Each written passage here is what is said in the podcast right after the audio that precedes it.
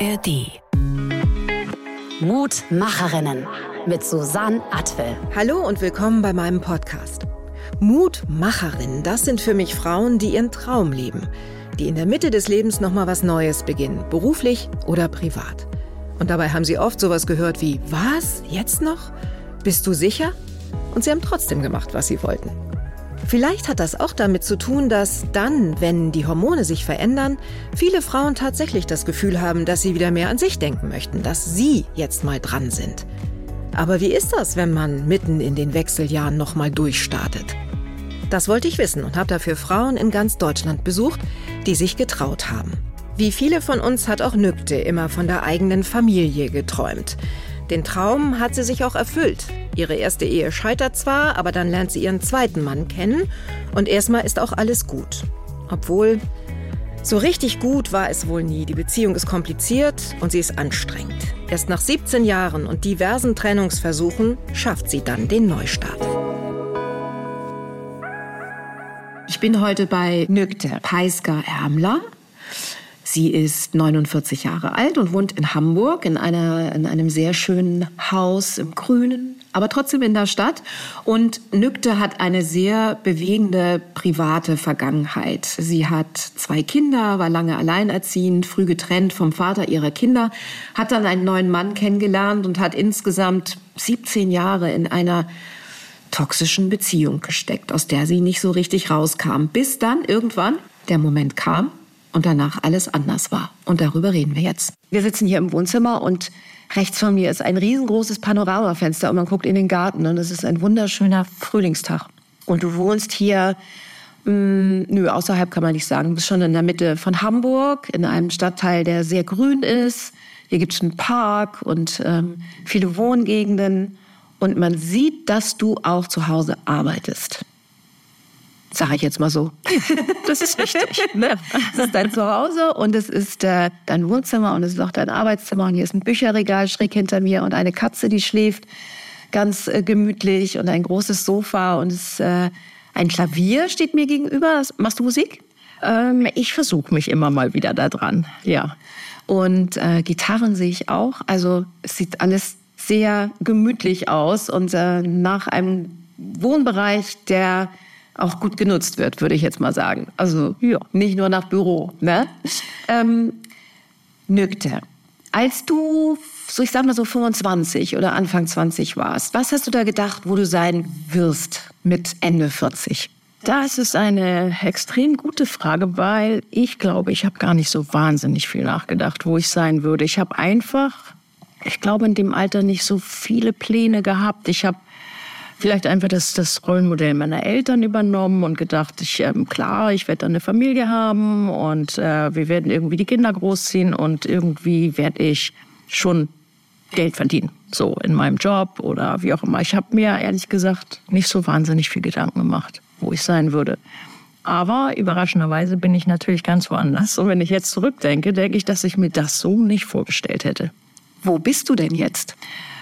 Jetzt bin ich ähm, in meiner dritten langjährigen Beziehung. Also der Vater meiner Kinder. Wir haben uns früh getrennt, ähm, als die Kinder noch sehr klein waren. Und dann hatte ich eine lange, lange Beziehung, 17 Jahre lang, die ähm, nicht so glücklich war. Und jetzt bin ich in der dritten Beziehung. Meine Kinder sind ausgezogen, erwachsen und. Wie alt sind die? 24 und 26 mittlerweile. Und ich fühle mich, als ähm, würde ich eigentlich, als hätte ich drei Leben gelebt. Und jetzt ist das dritte Leben dran. Ja. Du bist jetzt wie alt? 49. Und dein drittes Leben, du hast es ja eben schon so angedeutet, das hat ja ähm, ein bisschen turbulent angefangen, kann man ja. sagen, oder? Ähm, erzähl doch mal, wie das war. Also du sagtest gerade, du hast, das ist ja so ähnlich wie bei mir. Ich habe ja ähm, zwei Kinder von zwei verschiedenen Vätern, äh, Männern und ähm, bin früh Mutter geworden, habe früh geheiratet und habe natürlich auch gedacht, das ist es jetzt. Ne, habe gedacht, so wie meine Eltern, die 50 Jahre verheiratet waren. Ähm, das, das ist jetzt so das, was man, wie du schon sagst, was man vorgelebt bekommt. Das hat man irgendwie so verinnerlicht und das will man natürlich dann auch leben. Wie war das bei dir? Du bist junge Mutter geworden. Wie alt warst du da? 23. Ich war 23, ja. Und damals die Beziehung, ähm, der Vater meiner Kinder, das war eine glückliche Beziehung, wirklich sehr glücklich. Wir waren sehr verliebt und ähm, das passte alles. Ähm, haben uns über die Kinder gefreut, auf die Kinder gefreut und ich glaube, was wir da gemacht haben, oder besonders ich, mein damaliger Mann war gar nicht so, so sehr dahinterher, aber ich wollte unbedingt dieses perfekte Familienbild. Also wir müssen ins Grüne ziehen, wir müssen ein Haus haben und wir müssen, ich weiß nicht, wir müssen, wir müssen, wir müssen. Und, ähm, und als wir dann auch irgendwann alles erreicht hatten, habe ich festgestellt, das ist aber gar nicht das, was ich will. Ich fühle mich gar nicht wohl in diesem Leben. Das ist es eigentlich nicht. Ähm, das war sehr ja ernüchternd so und naja mit dieser mit dieser Erkenntnis das war auch nicht so dass ich jetzt gedacht habe oh wow das ist es nicht sondern es ist in mir gewachsen und so ist unsere Beziehung immer unglücklicher geworden. Und wie alt warst du dann hast du dich getrennt? Ja ich habe mich getrennt ähm, als ich 30 war und es war eigentlich auch ähnlich so ein Moment ich hatte ähm, kurz vor meinem 30. Geburtstag werde ich nie vergessen stand ich vor dem Spiegel und habe gedacht oh mein Gott jetzt bist du alt war es das? War es das jetzt? Ja, ich dachte damals, mit 30 ist man einfach. Und heute, heute natürlich. genau. Ja, und dann habe ich gesagt, war es das jetzt? Ist das der Rest deines Lebens? Du bist hier im Grünen in deinem Garten sitzen, den Kindern beim Großwerden zugucken und sonst, was kommt dann? Und das war so eine, ähm, ja, daraus ist dann so ein Unglück Unglücklichsein entstanden und endete dann in der Trennung und in einer Scheidung. Und dann war ich lange Zeit alleinerziehend und habe dann einen ja. neuen Partner kennengelernt. Warst du alleinerziehend? Alleinerziehend war ich eigentlich die ganze Zeit, weil der neue Partner sich nicht wirklich für meine Kinder interessiert hat. Das heißt, der, der Mann, den du kennengelernt hast, dann nach deiner Trennung von, deinem, von dem Vater deiner Kinder, ähm, das war nicht so. Ja, genau. Das war überhaupt nicht glücklich, okay. würde ich sagen. Ähm, warum wir trotzdem 17 Jahre zusammengeblieben sind, weiß ich nicht. Es war aber auf jeden Fall eine äh, keine durchgehende Beziehung. Es war eine On-Off-Beziehung. Oh. Es ging so ein bisschen toxisch. Es war ja, ich würde sagen, sehr toxisch. Ja, been there, done that. Also habe ich auch schon alles erlebt. Gibt's ja leider, ähm, ja, gibt's ja leider öfter. Ne? Ja. Und auch die Tatsache, dass du so lange in dieser Beziehung geblieben bist, ist nicht ja. ungewöhnlich. Also natürlich rückblickend ne, wirst du wahrscheinlich auch denken, meine Herren, wieso, ja. wie konnte das passieren? Andererseits, wenn man die Mechanismen von diesen toxischen Beziehungen einmal kennt ne, und was weiß, was da so da, wieso man ja. sich immer wieder dann doch an die Beziehung klammert und mh, hm, dann ähm, vergehen 17 Jahre auch mal gerne schnell. Ne? Absolut, absolut. Ja, also rückblickend klar war vieles viel früher viel klarer. Aber wie du schon sagst, ja, wenn man drinsteckt, dann ich sage immer, ähm, es war so vernebelt. Also ich, ich habe ähm, nicht wirklich gesehen, was schief läuft. Ich habe es nur immer gefühlt. So irgendwas ist nicht richtig. Und ähm, wie das eben vielleicht auch relativ typisch für Frauen ist, habe ich natürlich gedacht, ich bin das Problem. Ich sehe es zu eng, zu ich verlange zu viel, ich erwarte zu viel und also vielleicht, wenn ich ein Beispiel nennen darf, dass Klar. er sich nie so richtig für die Kinder interessiert hat und dass ähm, er mit mir zusammen sein wollte und die Kinder eigentlich eine Belastung für ihn waren, hat er natürlich nie deutlich gesagt. Hat nur es, also hat es mich halt spüren lassen und mich mit den Kindergeschichten und alles, was die Familie anging, allein gelassen. Und äh, wenn ich um Hilfe gebeten habe, hat er regelmäßig gesagt, aber wieso? Das sind doch selbstgemachte Leiden. Das sind doch deine Kinder. Du hast es dir doch ausgesucht. Das ist doch jetzt nicht mein Problem. Das, ähm, wenn ich mir das jetzt natürlich selber sage, mein Gott, was habe ich mir da angehört? Aber das hat gesessen. Ich habe gedacht, ja, hat er ja recht. Was kann ich denn jetzt von ihm erwarten? Dass er sich jetzt mein Problem aufbürdet und meine Kinder großzieht? Heute denke ich natürlich ganz anders darüber. Naja, und so waren da natürlich viele, viele Beispiele, die ähm, dazu geführt haben, dass 17 Jahre ins Land gezogen sind. Mhm. Ja, naja, klar, wenn man, wenn man da mittendrin steckt und dann auch sich immer selber wieder schuldig fühlt und so, das ist, ähm, das sind Dinge, die muss man dann auch selbst aufarbeiten. Ne? Ja. Hast du dir dann Unterstützung geholt? Hast ja. du therapeutische Unterstützung gehabt, einen Psychologen oder einen Coach oder so, jemand, der dir dann zur Seite steht? Ja. Ja, ich hatte über die Jahre viele Ansätze von Therapien gehabt. Ähm, ich rückblickend kann ich auch nicht erklären, warum, aber ich habe regelmäßig die Therapieangebote abgebrochen, wenn es dann ähm, ziemlich konkret in ja in die Richtung ging, dass es ein, eine Missbrauchsbeziehung ist. Ähm, weil ich mich in dem Moment so schuldig gefühlt habe, gedacht habe, wie kann das sein? Die kennen ihn ja gar nicht, jetzt mache ich ihn hier schlecht. Und dann habe ich die ähm, regelmäßig abgebrochen. Aber ich bin sogar in meiner Verzweiflung mal in so ein Frauenhaus gegangen und habe mich beraten lassen. Ist toll. Äh, ja, und habe dann erzählt, was bei mir so los ist. Ähm, und da war sehr klar, dass es eben eine Missbrauchsbeziehung ist, die die, die nicht gut ist. Also wer daran jetzt schuld ist, ist eine andere Frage. Aber ja, das war für mich, das war für mich erschreckend. Ich habe all die anderen Frauen gesehen, die wirklich auch misshandelt worden sind und also körperlich misshandelt, mhm. körperlich, seelisch, alles. Und gesagt, nein, das bin ich nicht. Ähm, da gehöre ich nicht hin und äh, das ist ganz bestimmt nicht meine Beziehung und habe mir das wieder schön geredet. Heute weiß ich, dass ich genau richtig war eigentlich. Hier an dieser Stelle fragt man sich natürlich, wieso bleibt jemand 17 Jahre lang in so einer Missbrauchsbeziehung? Ich habe das Dr. Heike Winter gefragt.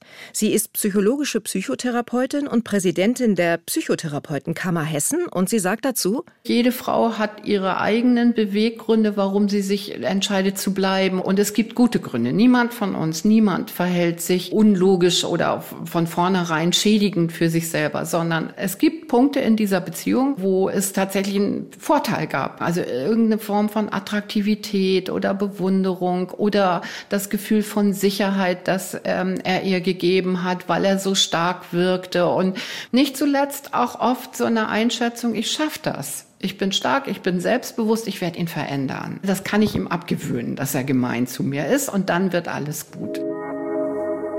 Aber jetzt ist es natürlich unglaublich spannend zu hören, wann dann da, der kam ja nach 17 Jahren dann erst der Punkt, oder hattest du ihn vorher schon mal verlassen, war vorher schon mal Schluss? Ja, es war eigentlich regelmäßig Schluss. Ich glaube sechs, sieben, acht, neun Mal. Aber ähm, das waren das waren für mich dann keine ad hoc äh, keine Entscheidung, in der ich gesagt habe, ich will das nicht mehr, sondern ich bin ich konnte nicht mehr. Und er ist aber regelmäßig nach zwei Monaten wieder aufgetaucht und hat dann mit Briefen und Anrufen und ich, ich ändere mich und so weiter. Und ich bin jedes Mal wieder darauf reingefallen. Es gipfelte sogar darin, dass wir geheiratet haben weil irgendwann für ihn ähm, er sagte, es würde alles besser werden, wenn er sich von mir akzeptiert fühlen würde. Das heißt, äh, wenn ich offiziell seinen Namen annehmen würde. Deswegen der Doppelnamen. Ah, okay. Genau. Und ähm, ich erinnere mich noch daran, als ich dann, ich habe dem nachgegeben, habe gedacht, ja, vielleicht ist es die richtige Entscheidung, vielleicht wird dann alles besser. Und meine engen Freundinnen, mit denen ich heute noch befreundet bin, die haben ähm, einen Abend vor der Hochzeit haben die noch einen Krisenrat einberufen, wie sie mich davon abhalten können, diesen Mann zu heiraten. Okay, wow. Ja, okay. Genau, und trotzdem, es hat nichts geholfen. Und, in der und sind dann auch auf dich zugekommen? Also ja. haben gesagt, hier, ja. Lübte, mach es nicht, mach es ja. nicht. Mehrfach ähm, und auch in der Zeit hatte ich therapeutische Hilfe. Auch die Therapeutin hat gesagt, ich verstehe das, aber nimm dir doch noch mal ein Jahr Zeit, drüber nachzudenken. Ich hatte aber gedacht, wenn ich das mache, ist er weg. Dann, dann bin ich schuld. Dann haben wir geheiratet und eigentlich ähm, sollte ich den Namen Peiska seinen Namen annehmen. Und ich habe mich dann vor dem Standesamt noch umentschieden, habe gesagt, nein, ich möchte einen Doppelnamen, weil meine Kinder Ärmler heißen und ja. ich möchte so heißen wie meine Deine Kinder. Kinder. Mhm. Ja. ja. Und das habe ich dann hinter seinem Rücken entschieden und äh, ihm mich nicht getraut, ihm zu sagen, ich, ich will einen Doppelnamen. Also das ist ganz fürchterlich. Wow. Und als er das dann, er hat es ja dann irgendwann rausgekriegt. Bei der Unterschrift. Okay. Und, und wie war das dann? Ja, aber natürlich, er hat äh, sich nichts anmerken lassen, mhm. aber hinterher war das Theater groß. Ja, ja. mir vorstellen, gab es einen Donnerwetter. Ja. Ich war mal in einer ganz ähnlichen Situation tatsächlich. Ach, also ich habe auch mal einen Mann geheiratet, der offensichtlich und deutlich spürbar nicht gut für mich war. Mhm. Ähm, da hatte ich auch schon meine erste Tochter und hab's getan, weil ich gedacht habe, dann wird alles gut. Ja. Wenn wir heiraten, ist alles gut, weil dann sind wir ja, dann sind wir beisammen. Ich hatte auch so Verlustängste ganz starke und so. Ja. Und ähm, ja, es wurde natürlich gar nichts gut. Im Gegenteil. Ja. ja. Und dann, wie lange wart ihr verheiratet? Äh, wir waren, glaube ich, weiß ich, zwei Jahre, drei Jahre. Okay. weiß das also der längste Teil der Beziehung äh, lag vorher, ja. vor euch. Genau. Vor der Hochzeit. Mhm. Ja, ja, eigentlich mit der Hochzeit, wie du das eben auch schon gesagt hast, habe ich gedacht, jetzt wird alles gut. War natürlich nicht so. Es kamen neue Forderungen. Und ähm, die letzte war, er wollte immer eine Eigentumswohnung haben, als Investition, wie auch immer. Ich bin nicht so für Eigentum, war nie mein Wunsch. Ähm, und ich hatte immer eigentlich den Wunsch, ich wollte die Welt bereisen und habe mir dafür ein bisschen was angespart. Und das war immer mein Wunsch. Und das wusste er auch. Ähm, aber auch da hat er dann so lange auf mich eingeredet, bis ich irgendwann gesagt habe, ja, okay, dann kaufen wir eine Eigentumswohnung und habe mein ganzes Erspartes da reingesteckt. Und das war so der Moment, wo ich gedacht habe, jetzt habe ich wirklich alles getan. Die Kinder waren mittlerweile ausgezogen. Ich sage, jetzt ist alles perfekt. Wir sind verheiratet, meine Kinder stören nicht mehr, die sind weg, also aus dem Haus. Und ich ähm, habe mein, mein, auch mein Geld investiert, eigentlich alles investiert. Jetzt ist er doch glücklich. Gleichzeitig, als ich diesen Zustand erreicht habe, bin ich innerlich sehr ähm, ruhig geworden und auch fast schon emotionslos, würde ich sagen. Also ich, ich habe festgestellt, dass ich ähm, mich nicht mehr so richtig freuen konnte über Dinge, die, über die ich mich vorher gefreut habe. Dass mir gute Musik zum Beispiel, die hat mir immer Gänsehaut gemacht und das passierte nicht mehr. Was ist da los? Ich bin so so so so stumpf, stumpf, genau stumpf und ähm, habe das aber nicht richtig deuten können. Aber so ein bisschen die Lebensfreude ist verloren gegangen, weil trotz dieser schrecklichen 17, oder die waren ja nicht alle schrecklich, aber dieser aufreibenden Zeit war ich immer lebensfroh. Und das ist irgendwie so ein bisschen verloren gegangen. Und ähm, ja, genau, dann haben wir diese Eigentumswohnung gekauft und zwei Monate später oder haben wir uns getrennt und die Zeit dazwischen war ich stumpf und konnte aber auch mal gucken, was geht da eigentlich so. Ah, du bist quasi so ein bisschen auf Distanz gegangen. Dieser ja. körperliche Zustand, in dem du da warst, der ja fast so ein bisschen nach einer Depression klingt, ne? Ja. Also nach einer Erschöpfungsdepression ja. oder so. Ähm, der hat dir ermöglicht, so einen Schritt zurückzutreten und dir das Ganze so ein bisschen in Ruhe ja. von außen anzugucken. Genau, weil ich ja für mich auch meine, meine, meine Liste quasi innerlich abgehakt habe alles richtig gemacht zu haben. So, also ich war nicht mehr in dieser Not. Ich muss irgendwas tun, damit damit es gut wird. Ich habe für mich gesehen, jetzt ist eigentlich alles richtig. Ich kann nicht mehr tun und ich hoffe, es wird jetzt gut. Und ja, und dann habe ich mir es angeguckt und festgestellt, dass er sich seltsam verhalten hat und ähm, konnte sehen, hat sich morgens zum Beispiel vor der Arbeit immer besonders hübsch gemacht, besonders zurecht gemacht und so weiter. Und habe mir das alles angeguckt und ich erinnere noch, dass ich gesagt habe, hey, wenn ich es nicht besser wüsste, würde ich ja meinen, du hast eine Affäre. Und dann hat er gelacht, nö, sowas hätte ich nicht, aber, Und ich habe ihm auch geglaubt, weil ich das glauben wollte. Ja, und dann zwei, genau zwei Monate später habe ich ihn aber erwischt, wie er mit einer Frau geschrieben hat. Was da letztendlich wirklich war, weiß ich nicht mehr oder habe ich nie wirklich erfahren. Ich weiß aber noch, dass ich ihn gesehen habe, dass ich, ich wusste es genau. Du hast eine Affäre, du betrügst mich und es war Befreiungsschlag. Weil ich gesagt habe, ich habe doch jetzt alles richtig gemacht, alles wie du es wolltest. Und trotzdem bescheißt du mich hier gerade. Also kann ich ja gar nicht mehr schuld sein. Es kann ja gar nicht an mir liegen. Es muss doch an dir liegen. Wenn ich nicht reiche, egal was ich tue, dann bist du das Problem. Und es war, das war eine Übernacht. Ähm, ich kann das gar nicht anders beschreiben. Es war da ist, hat sich irgendwie ein Schalter umgelegt. Total. Und ich ähm, erinnere mich, dass meine Freundinnen und alle natürlich gesagt haben, oh, du bist doch bestimmt total fertig jetzt und das tut dir bestimmt weh. Ich sage, nö, ehrlich gesagt überhaupt nicht. Ich bin froh. Jetzt weiß ich endlich, das sagt gar nicht an mir. Er hat die, die Affäre natürlich abgestritten. Ja. Es kam dann raus, dass er nur angeblich mit irgendjemandem geschrieben hat, was auch immer. Und natürlich hat er erst gesagt, es ist, weil ich mich in ja. Nicht du warst natürlich schuld. Ja, du, genau. Irgendwas an dir war wieder nicht so, ja. äh, dass er glücklich sein konnte. Genau. Und ich hatte aber daraufhin gesagt, ja, dann hättest du ja mit mir reden können. Muss ja nicht gleich mit jemand anderem irgendwie, muss ja nicht eine dritte Person da reinholen. Also so oder so war für mich, vielleicht ist das so eine Wertvorstellung, dass Betrug für mich einfach eindeutig ist. Ja. Das ist ein Zeichen und auch ein Zeichen für dich äh, zu gehen.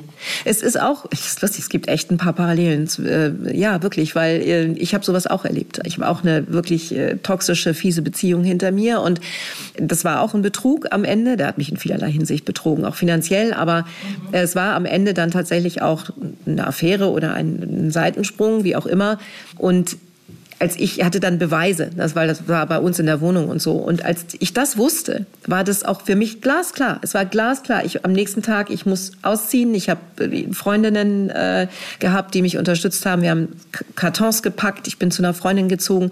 Es war so klar, weil ich einfach gewusst habe, so darf es nicht sein. Das jetzt ist gut, ja. Und deshalb, ich kann das, glaube ich, nachfühlen, wie du dich gefühlt hast. Und ich weiß auch, dass meine Freundin dann gefragt, bist du denn gar nicht traurig oder wie geht's dir? Ich sage, nee, ich bin eigentlich froh, dass diese, dass diese ähm, Enttäuschung, wie man das ja nennt, das ist ja im wahrsten Sinne des Wortes, ne, endlich äh, stattgefunden hat, damit ich jetzt meinen Weg gehen kann. Ja, mhm. genau so. Wie war denn das, wie ging das denn dann weiter? Also äh, wir reden jetzt, da warst du dann so Mitte 40, ne? Oder wie alt warst du da ungefähr? Ja, Mitte 40. Mhm. Wie ging das dann für dich konkret weiter? Bist du dann sofort ausgezogen oder was hast du dann gemacht? Also ich bin noch in der Nacht zu meiner Mutter gezogen und die Wohnung, in der wir gewohnt haben, bei meinem Mietwohnung. Die lief auf meinen Namen, er ist ähm, dazugezogen und ich hatte dann in diesem, an diesem Abend, als wir uns nicht einigen konnten und er auch nicht, also er hat sein Handy nachher in die Wand geworfen, damit ich auch nicht reingucken kann. Oh Gott. Und, äh, ich gesagt, weißt du was, wenn du jetzt nicht offen sagst und zeigst, was da wirklich ist, dann muss ich davon ausgehen, dass du mich betrügst. Und wenn du mich betrügst, dann muss das unser Ende sein hier, wenn wir nichts da, wenn wir uns da nicht einigen können. Und er wollte das nicht. Er gesagt, gut, dann musst du jetzt gehen. Dann zieh bitte aus. Hat er aber nicht gemacht. Und er hat gesagt, nö, ich gehe nirgendwo hin. Ich wohne hier genauso, ich habe genauso Rechte wie du. Ähm, ich gehe nirgendwo hin. Und ich war verzweifelt. Was mache ich denn jetzt? Muss ich mit diesem blöden Auto unter einem Dach und so weiter? Und dann fiel mir ein, meine Kinder sind ja gar nicht mehr da. Ich bin ja frei. Ich muss ja gar nicht hier bleiben. Ja. Und ich dachte, du, stimmt, dann packe ich jetzt mal ein paar Sachen. Und dann bin ich zu meiner Mutter gefahren. Und ähm, das Witzige war, vielleicht ist das jetzt ein bisschen over the top, but, äh, aber ich bin dann, habe ein paar Sachen zusammengepackt, bin runter ins Auto, habe das Auto angemacht und es ähm, ging automatisch das Radio an. Und in dem Moment spielte von Gitte Henning das Lied Ich will alles, ich will alles für mich. Eine Hymne. Ja, und nie mehr betrogen und allein. Das ist ein Zeichen. Ja, ja. genau so. ja. Das ist ein Zeichen. Ich muss, ich muss gehen. Ich ja. muss gehen. Ja, und dann bin ich zu meiner Mutter gefahren, die natürlich erstmal in einer Aufregung war. Es war ja in der Nacht. Und, Klar. Ähm, und dann bin ich 14 Tage bei ihr geblieben. Und die 14 Tage habe ich genutzt für mich, um Klarheit zu schaffen. Wie gehe ich damit jetzt um? Aber auch, ich habe mich vorbereitet äh, auf den Schmerz. War eine meiner größten Ängste, war eigentlich immer verlassen und betrogen zu werden. Und nun war ich ja in dieser Situation und habe gedacht, okay, wie lange dauert Schmerz, wie lange dauert Liebeskummer, was muss ich tun? Ähm, und dann habe ich mir so Zeiten eingeteilt, in denen ich mich voll und ganz diesem Schmerz hingegeben habe. Das war immer so eine Stunde am Tag. Und den Rest der Zeit habe ich gedacht, so, wie geht's weiter? Wo gehst du hin? Wo willst du hin? Wie wird es weitergehen? Und dann ist ähm, meine Mutter irgendwann auf mich zugekommen und hat gesagt, sag mal, der meldet sich ja gar nicht. Der versucht ja noch nicht mal, sich zu entschuldigen. Und mir ist es aber nicht aufgefallen, weil es war ja relativ typisch für ihn. Und äh, da sagte sie, aber wenn der doch irgendwie sich schlecht fühlen würde, dann müsste er doch hier vor unserer Tür vor meiner Tür oder mich wenigstens an und fragen, ob du hier bist. Und ähm, naja, das hat er halt nicht gemacht. Es wurde immer klar, na, ja, der Mann ist nicht gut für mich. Ja. Und ähm, in diesen 14 Tagen habe ich dann zufällig auch wieder zufällig ähm, bei eBay, ich habe geguckt, ich weiß gar nicht, wonach ich gesucht habe, Peerball poppte dort eine Wohnung auf, eine Zeitmiete für ähm, sechs Wochen. Und zwar in Winterhude. Ich wollte immer in Winterhude wohnen. Und da bin ich eingezogen und habe mir gedacht, dann nehme ich mir noch mal sechs Wochen mehr Zeit. Mhm. Und ähm, in der Zeit, als ich bei meiner Mutter in diese Wohnung gezogen bin, brauchte ich natürlich ein paar Sachen. Und ähm, das war das erste Mal, dass ich mit ihm wieder gesprochen habe. Also ich habe ihn angerufen, ob wir müssen reden. Und der Witz war, dass wir uns dann verabredet haben, auch draußen außerhalb, nicht in der Wohnung. Und er natürlich nach wie vor alles abgestritten hat. Ähm, ich habe ihn gefragt, was, wie ging es dir gerne so die 14 Tage? Und er hm, ganz ehrlich, ähm, ich war ehrlich gesagt ganz froh, man nicht eingejault. Oh Gott. Oh, du arme Nükte. Oh je, oh je, oh je. Ja. Oh. Aber ich war, ich war aber gar nicht so überrascht.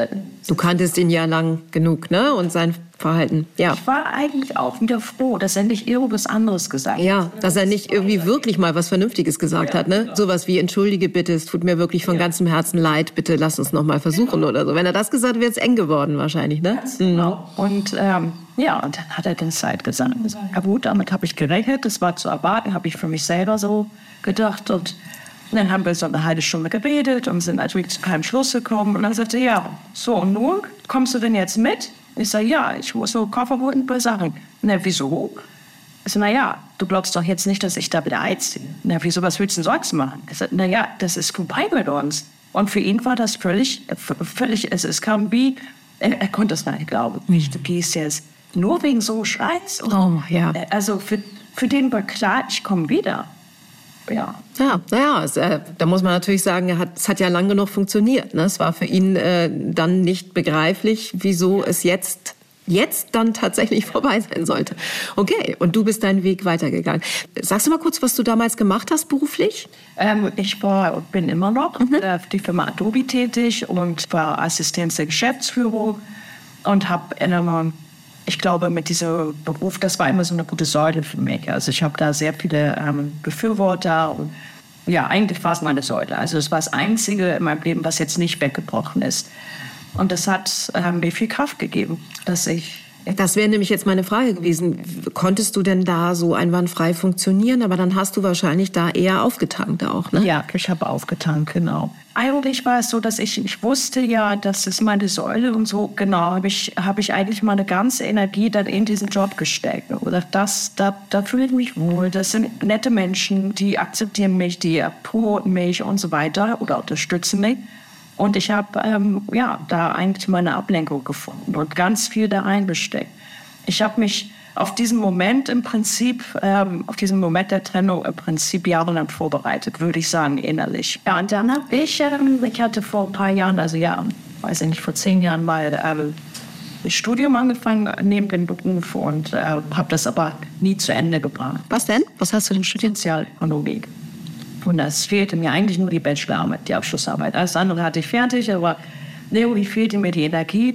Und das habe ich dann gemacht. In diese sechs Wochen, in denen ich in dieser Überwachungswohnung war, Station, jetzt schreibe ich die. Ich schreibe jetzt meine Bachelorarbeit. Nögde, krass.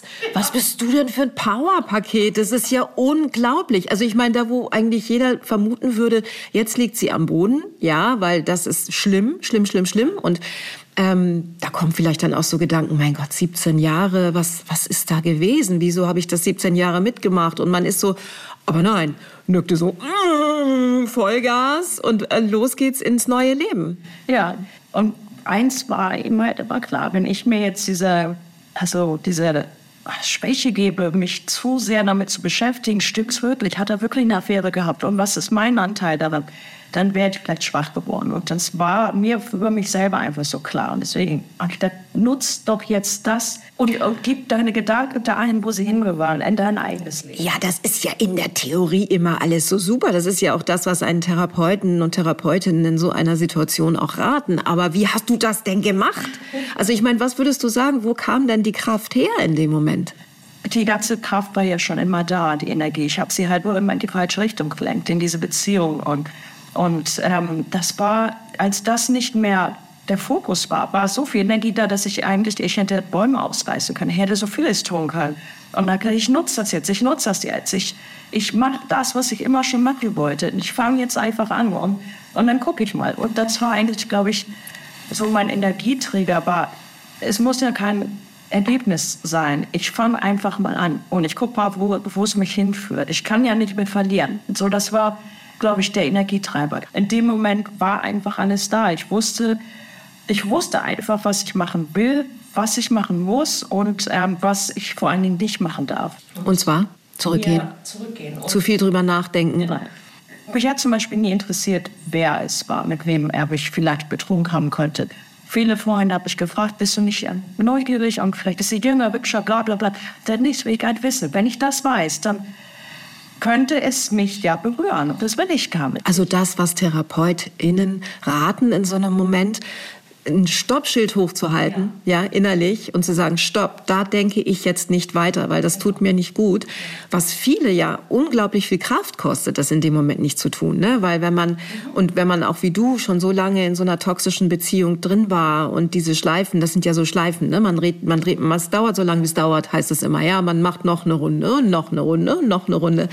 Ähm, dann fällt es ja vielen sehr schwer, aus diesem Karussell auszusteigen und ähm, das ist natürlich eine enorme äh, Anstrengung und eine Wahnsinnsleistung, die du da vollbracht hast. Ja, finde ich jetzt auch. Und ich war auch äh, ehrlich gesagt wahnsinnig überrascht über mich selber, weil es ja so ganz anders war, als ich es normalerweise gemacht habe.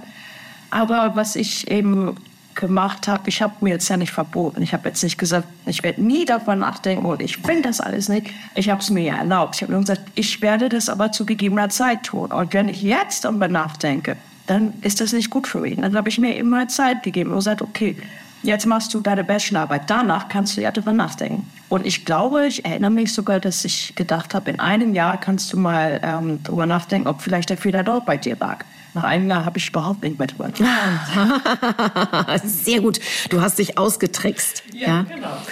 Und du hast dann deine Bachelorarbeit tatsächlich geschrieben? Mhm. Hast einen Abschluss gemacht? Ja. Krass. Und wie ging es dann weiter für dich in deiner Firma? Du bist ja immer noch im Tech-Unternehmen Adobe.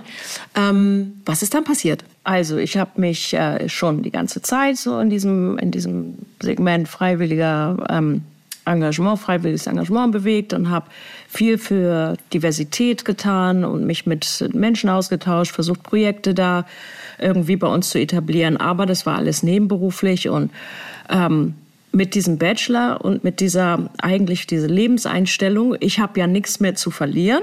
Ähm, und es ist mir eigentlich total egal, was Leute von mir denken. Und äh, bin ich zu meinem Chef gegangen und gesagt, hör mal, ich möchte ganz gerne, dass wir dieses, diese ganzen Fragen, diese Diversitätsgeschichten und so weiter ernster nehmen und dass wir hier in Deutschland oder vielleicht auch europaweit Stellen schaffen dafür.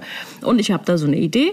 Ich möchte die gerne vorstellen und ähm, möchte dann damit mit meiner Idee in den Mutterkonzern äh, nach Amerika reisen und denen dort vorstellen, was ich mir vorstelle hier. Und ähm, das habe ich meinem Chef erzählt und äh, hat aber auch gleich äh, gedacht, dass er das natürlich nicht unterstützen würde, weil, weil es eben halt Kosten mit Kosten verbunden ist und wir ja ein Software-Engineering-Standort sind und hatte direkt gesagt, ja, ich kann aber auch die Reise selber bezahlen. Also ich möchte sowieso nicht. Krass, so eine coole Idee. Da kommt sie doch mit der Kohle im Gepäck. Das ist auch sowas, also das ist auch was sehr weibliches. Ne? Das, ja. Aber auf der anderen Seite ist es natürlich auch klug, weil ja. du wolltest das gerne machen. Das ja. war dein Herzensthema und hätte er jetzt gesagt, nee, die Reisekosten, bla bla bla, mhm. hättest du gesagt, nee, ich will das und ich mache das. Und wie hat dein Chef reagiert?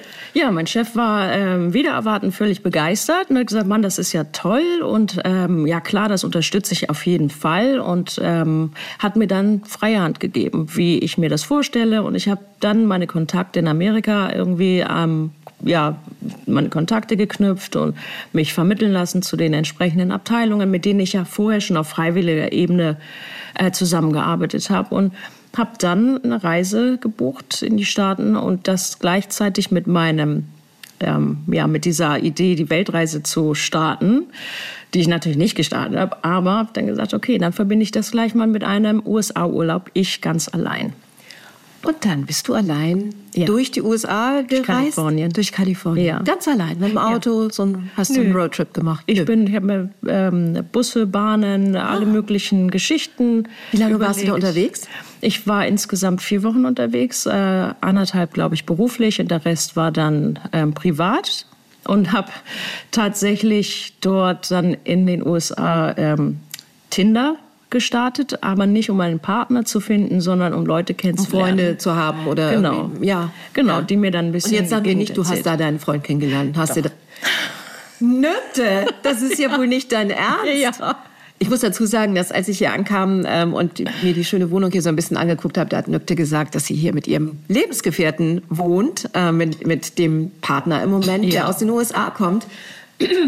Das wusste ich also schon, dass er Amerikaner ist, aber ja. wie cool ist es ja ohne Worte. Ja. Wie, du hast da dann das erste Mal bei Tinder oder hast du das vorher schon mal ausprobiert? Ich hatte das in dieser Single-Zeit mal ausprobiert und war semi bis gar nicht begeistert, also und habe das für mich eigentlich völlig ähm, ausgeschlossen. Bin auch auf diese Reise gegangen mit dieser vollen Gewissheit, ich will eigentlich, ich will jetzt leben, ich will keinen Partner, ich brauche auch keinen und ähm, und war auch wirklich, wirklich, wirklich nicht auf der Suche nach einem Partner. Und ich habe auch sehr viele Menschen kennengelernt, die mir die Gegend gezeigt haben, Männer und Frauen. Und mein Profil war auch so aufgebaut. Ich bin Tourist, ich möchte ja, Man sehen. kann das ja auch schreiben, was man will. Ne? Genau. Und habe äh, auch ganz klar gesagt, ausgeschlossen, keine Beziehung, kein Beziehungswunsch. Ich möchte die Gegend kennenlernen.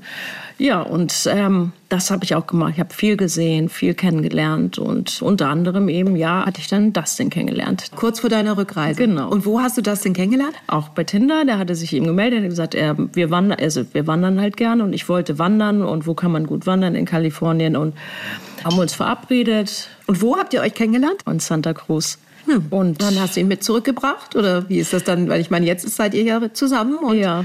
lebt zusammen hier in Hamburg. Nee, ich habe ihn natürlich nicht gleich mit zurückgebracht, sondern ähm, wir waren, das war auch wirklich platonisch. Also wir haben wirklich tatsächlich uns unglaublich gut verstanden und mein Englisch war damals noch gar nicht so gut. Ähm, und er hat mir dann viel gezeigt. Wir sind, haben uns zwei, drei Tage hintereinander verabredet und am dritten Tag haben wir festgestellt, dass da schon auch ein bisschen mehr sein könnte oder mehr ist. Und dann ist da irgendwie eine, eine ähm, ja, wie heißt es, Long-Distance-Beziehung, äh, äh, Fernbeziehung, mhm. genau, entstanden. Mhm. Die aber auch, also wir waren sehr zugetan. Wir waren, waren auf einer Ebene, hatten eine gute, ja, gute Kommunikation und haben eigentlich täglich telefoniert und ich bin relativ schnell danach ähm, wieder hingereist, weil es eben auch beruflich funktioniert hat. Also mein, mein Pitch hat funktioniert. Also eigentlich hat er nicht wirklich funktioniert, aber die Idee, die Idee, okay, ja genau.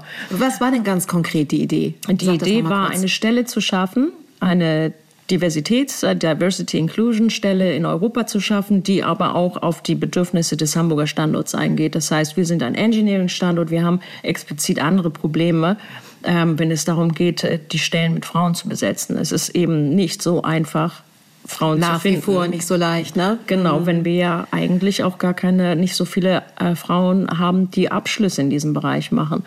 Und ähm, wir haben im Mutterkonzern in Silicon Valley, da gibt es diese Abteilungen alle und die arbeiten auch alle ganz toll dort. Aber äh, sie verallgemeinern einfach. Sie okay, vergessen. man muss natürlich konkret auf den Standpunkt eingehen, ja. in dem sich, also das Land und die Stadt, wo man gerade ist, ne? genau. das ist ja ein Unterschied.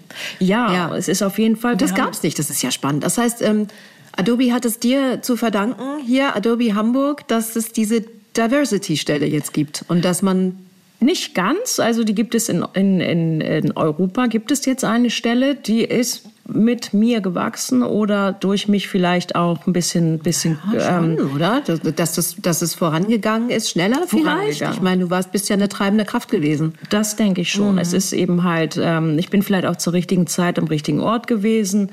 Und ähm, es ist auf jeden Fall eine Stelle geschaffen worden und der Bereich ist relativ groß geworden. Und daraus gewachsen meine neue Position ist, am Standort Hamburg diese Unternehmenskultur anzupassen quasi. Also ich arbeite eng mit Amerika und mit, ähm, mit Europa zusammen und versuche für uns speziell an unserem Engineering-Standort ähm, die Diversitätsprogramme umzusetzen, weil es natürlich auch eine, keine Einbahnstraße ist. Also wenn, wenn der Mutterkonzern sagt, wir wollen 50 Prozent Frauen oder unser Ziel bis 2025 ist 30 Prozent in Führungsposition weltweit, dann ist das großartig. Aber an einem Engineering-Standort vielleicht nicht ganz so einfach. Wir haben nicht genug Abschlüsse in dem mhm. Bereich. Ähm, ja, und das mache ich jetzt, genau. Mit großer Freude, wenn ich mir dein Freude. strahlendes Gesicht jetzt hier ja. so angucke. Genau. es gibt so Momente, da ist es ein bisschen schade, dass wir kein Fernsehen sind. ähm, weil dieses Gesicht, das ist, äh, zeigt mir auf jeden Fall, wenn ich in deine Augen gucke, dass du glücklich bist in deinem Leben Super. jetzt. Ja, absolut, ja? genau. Ah, wenn ich richtig informiert bin, dann steht dein großer Geburtstag ja bevor, oder? Ja, genau. Wann bist du 50? Im September. Okay, dieses Jahr. Mhm. Und ähm, wie ist das für dich? Wie fühlt sich das an? Es ist tatsächlich wirklich nur eine Zahl. Also ist aber auch ähm, ein Teil, der eben halt aus dieser ganzen Geschichte gewachsen ist. Das also ich muss mich selber erinnern, ich bin schon 50. Ich werde schon 50, weil ich ja, wie ich ja auch am Anfang gesagt habe, es ist wie mein drittes Leben. Ich fühle mich ja gar nicht. Äh, klar, mein Körper ist 50, aber mein Geist fühlt sich an wie, ich kann doch noch alles machen. Ich möchte noch so viel. Und, und wenn ich überlege, wann gehen wir in Rente? 68 oder Ja, was? ich weiß es auch immer nicht. Ich glaube, 66 ist im Irgendwie Moment sowas, ja. Das ist ja gar nicht mehr so viel Zeit. Wenn ich daran denke, was ich in meiner Karriere alles noch vorhabe und wo ich eigentlich noch hin will, das muss jetzt schnell gehen. Ach na ja, also du wirst jetzt 50 dann und bis, bis wir soweit sind, da wird das Rentenalter wahrscheinlich nochmal hochgesetzt. Insofern hast du noch ein bisschen genau. Zeit. Genau. ja. Aber ich habe da auch gar keinen Zweifel, dass du da genug Zeit für haben wirst und vor allen Dingen genug Energie. Wenn du der jungen Nükte jetzt was sagen könntest, was wäre das? Einen Rat geben könntest, einen Tipp vielleicht? Dann würde ich sagen, oh, es ist, hm, wie würde ich es am ehesten sagen? Mach dir nicht so viel daraus, was andere Leute denken. Ja. Das ist, ähm, das ist es oft, ne? Ja. Dass, dass man sich viele Gedanken macht, was ja. denken die um einen herum, was sagt die Mutter, was sagt der Vater, ja. was sagen die Freunde, die Nachbarn, wie kommt das jetzt an? Mhm. Ja, und man lässt sich, oder ich habe mich auch ganz viel nach außen orientiert, was ja auch eben in dieser Beziehung, das ist ja die Grundlage dafür, dass ich so sehr geguckt habe, was ist, was, was wird so erwartet von einem und was denkt jemand und ich will so passen, ich möchte passen, ich möchte, dass die Leute mich nicht doof finden und so weiter und, und der größte Befreiungsschlag ist, wenn einem das einfach egal ist und wenn man irgendwann feststellt, ja, dann finden die mich eben doof. Dann ist das eben so. Und würdest du sagen, dass dieser Moment tatsächlich dann kommt, wenn man älter ist, wenn man reifer ist. Ja. Ist das ein Vorteil vom Älterwerden? Ja, ich würde das sagen, ja. Weil man ja auch schon durch die Lebenserfahrung so oft erfahren hat, dass es immer Leute geben wird, die einen nicht mögen und dass man es trotzdem überlebt halt. Man lebt ja weiter und, und man kann immer, ich, ich will auch nicht sagen, man sollte egoistisch sein und völlig ähm, ja, nur sich selbst. Rücksichtslos oder genau. so, ne? Nee, darum geht's ja nicht. Mhm. Aber es nicht so wichtig nehmen und, und auch damit leben können, wenn andere Leute einen doof finden oder Entscheidungen doof finden. Das ist, ist dann eben so. Du hast wirklich viel erlebt. Wahnsinn. Aber du bist, ähm, ja, du bist natürlich auch ein tolles Beispiel dafür. Man kennt es ja oft andersrum, ne? Scheidung, Trennung, danach wird's traurig, schlimm, davor hat man große Angst, in der Lebensmitte allein, findet man noch mal einen neuen Partner, all diese Gedanken, die einem als Frau da kommen insbesondere. Ne? Ähm, das ist ja bei dir, also ich will nicht sagen, dass du diese Gedanken nicht auch mal hattest zwischendurch, aber du hast so eine tolle positive Ausstrahlung und du hast es genau in die andere Richtung gemacht. Und das ist etwas, was Mutmacherin heißt ja unser Podcast, was natürlich Mut macht. Ja. Naja, eben halt auch was du gesagt hast, das war ja so. Ich hatte ja eben Angst vor all diesen Sachen und dann hatte ich sie nicht mehr. Sehr schön, das ist ein sehr schönes Schlusswort. Vielen Dank, Nükte, für dieses tolle ja, Gespräch. Gerne. Vielen Dank. Mutmacherinnen, ein Podcast vom Hessischen Rundfunk. In der ARD Audiothek hört ihr auch Lisas Parshit, den Podcast von meiner Kollegin Lisa Ortgis. Und auch sie hat sich in einer Episode mit so einer toxischen Beziehung auseinandergesetzt, an einem sehr eindrücklichen Beispiel, denn so eine ungesunde Form der Beziehung kommt leider häufiger vor. K.O.-Tropfen fürs Ich. Meine toxische Beziehung heißt die Folge.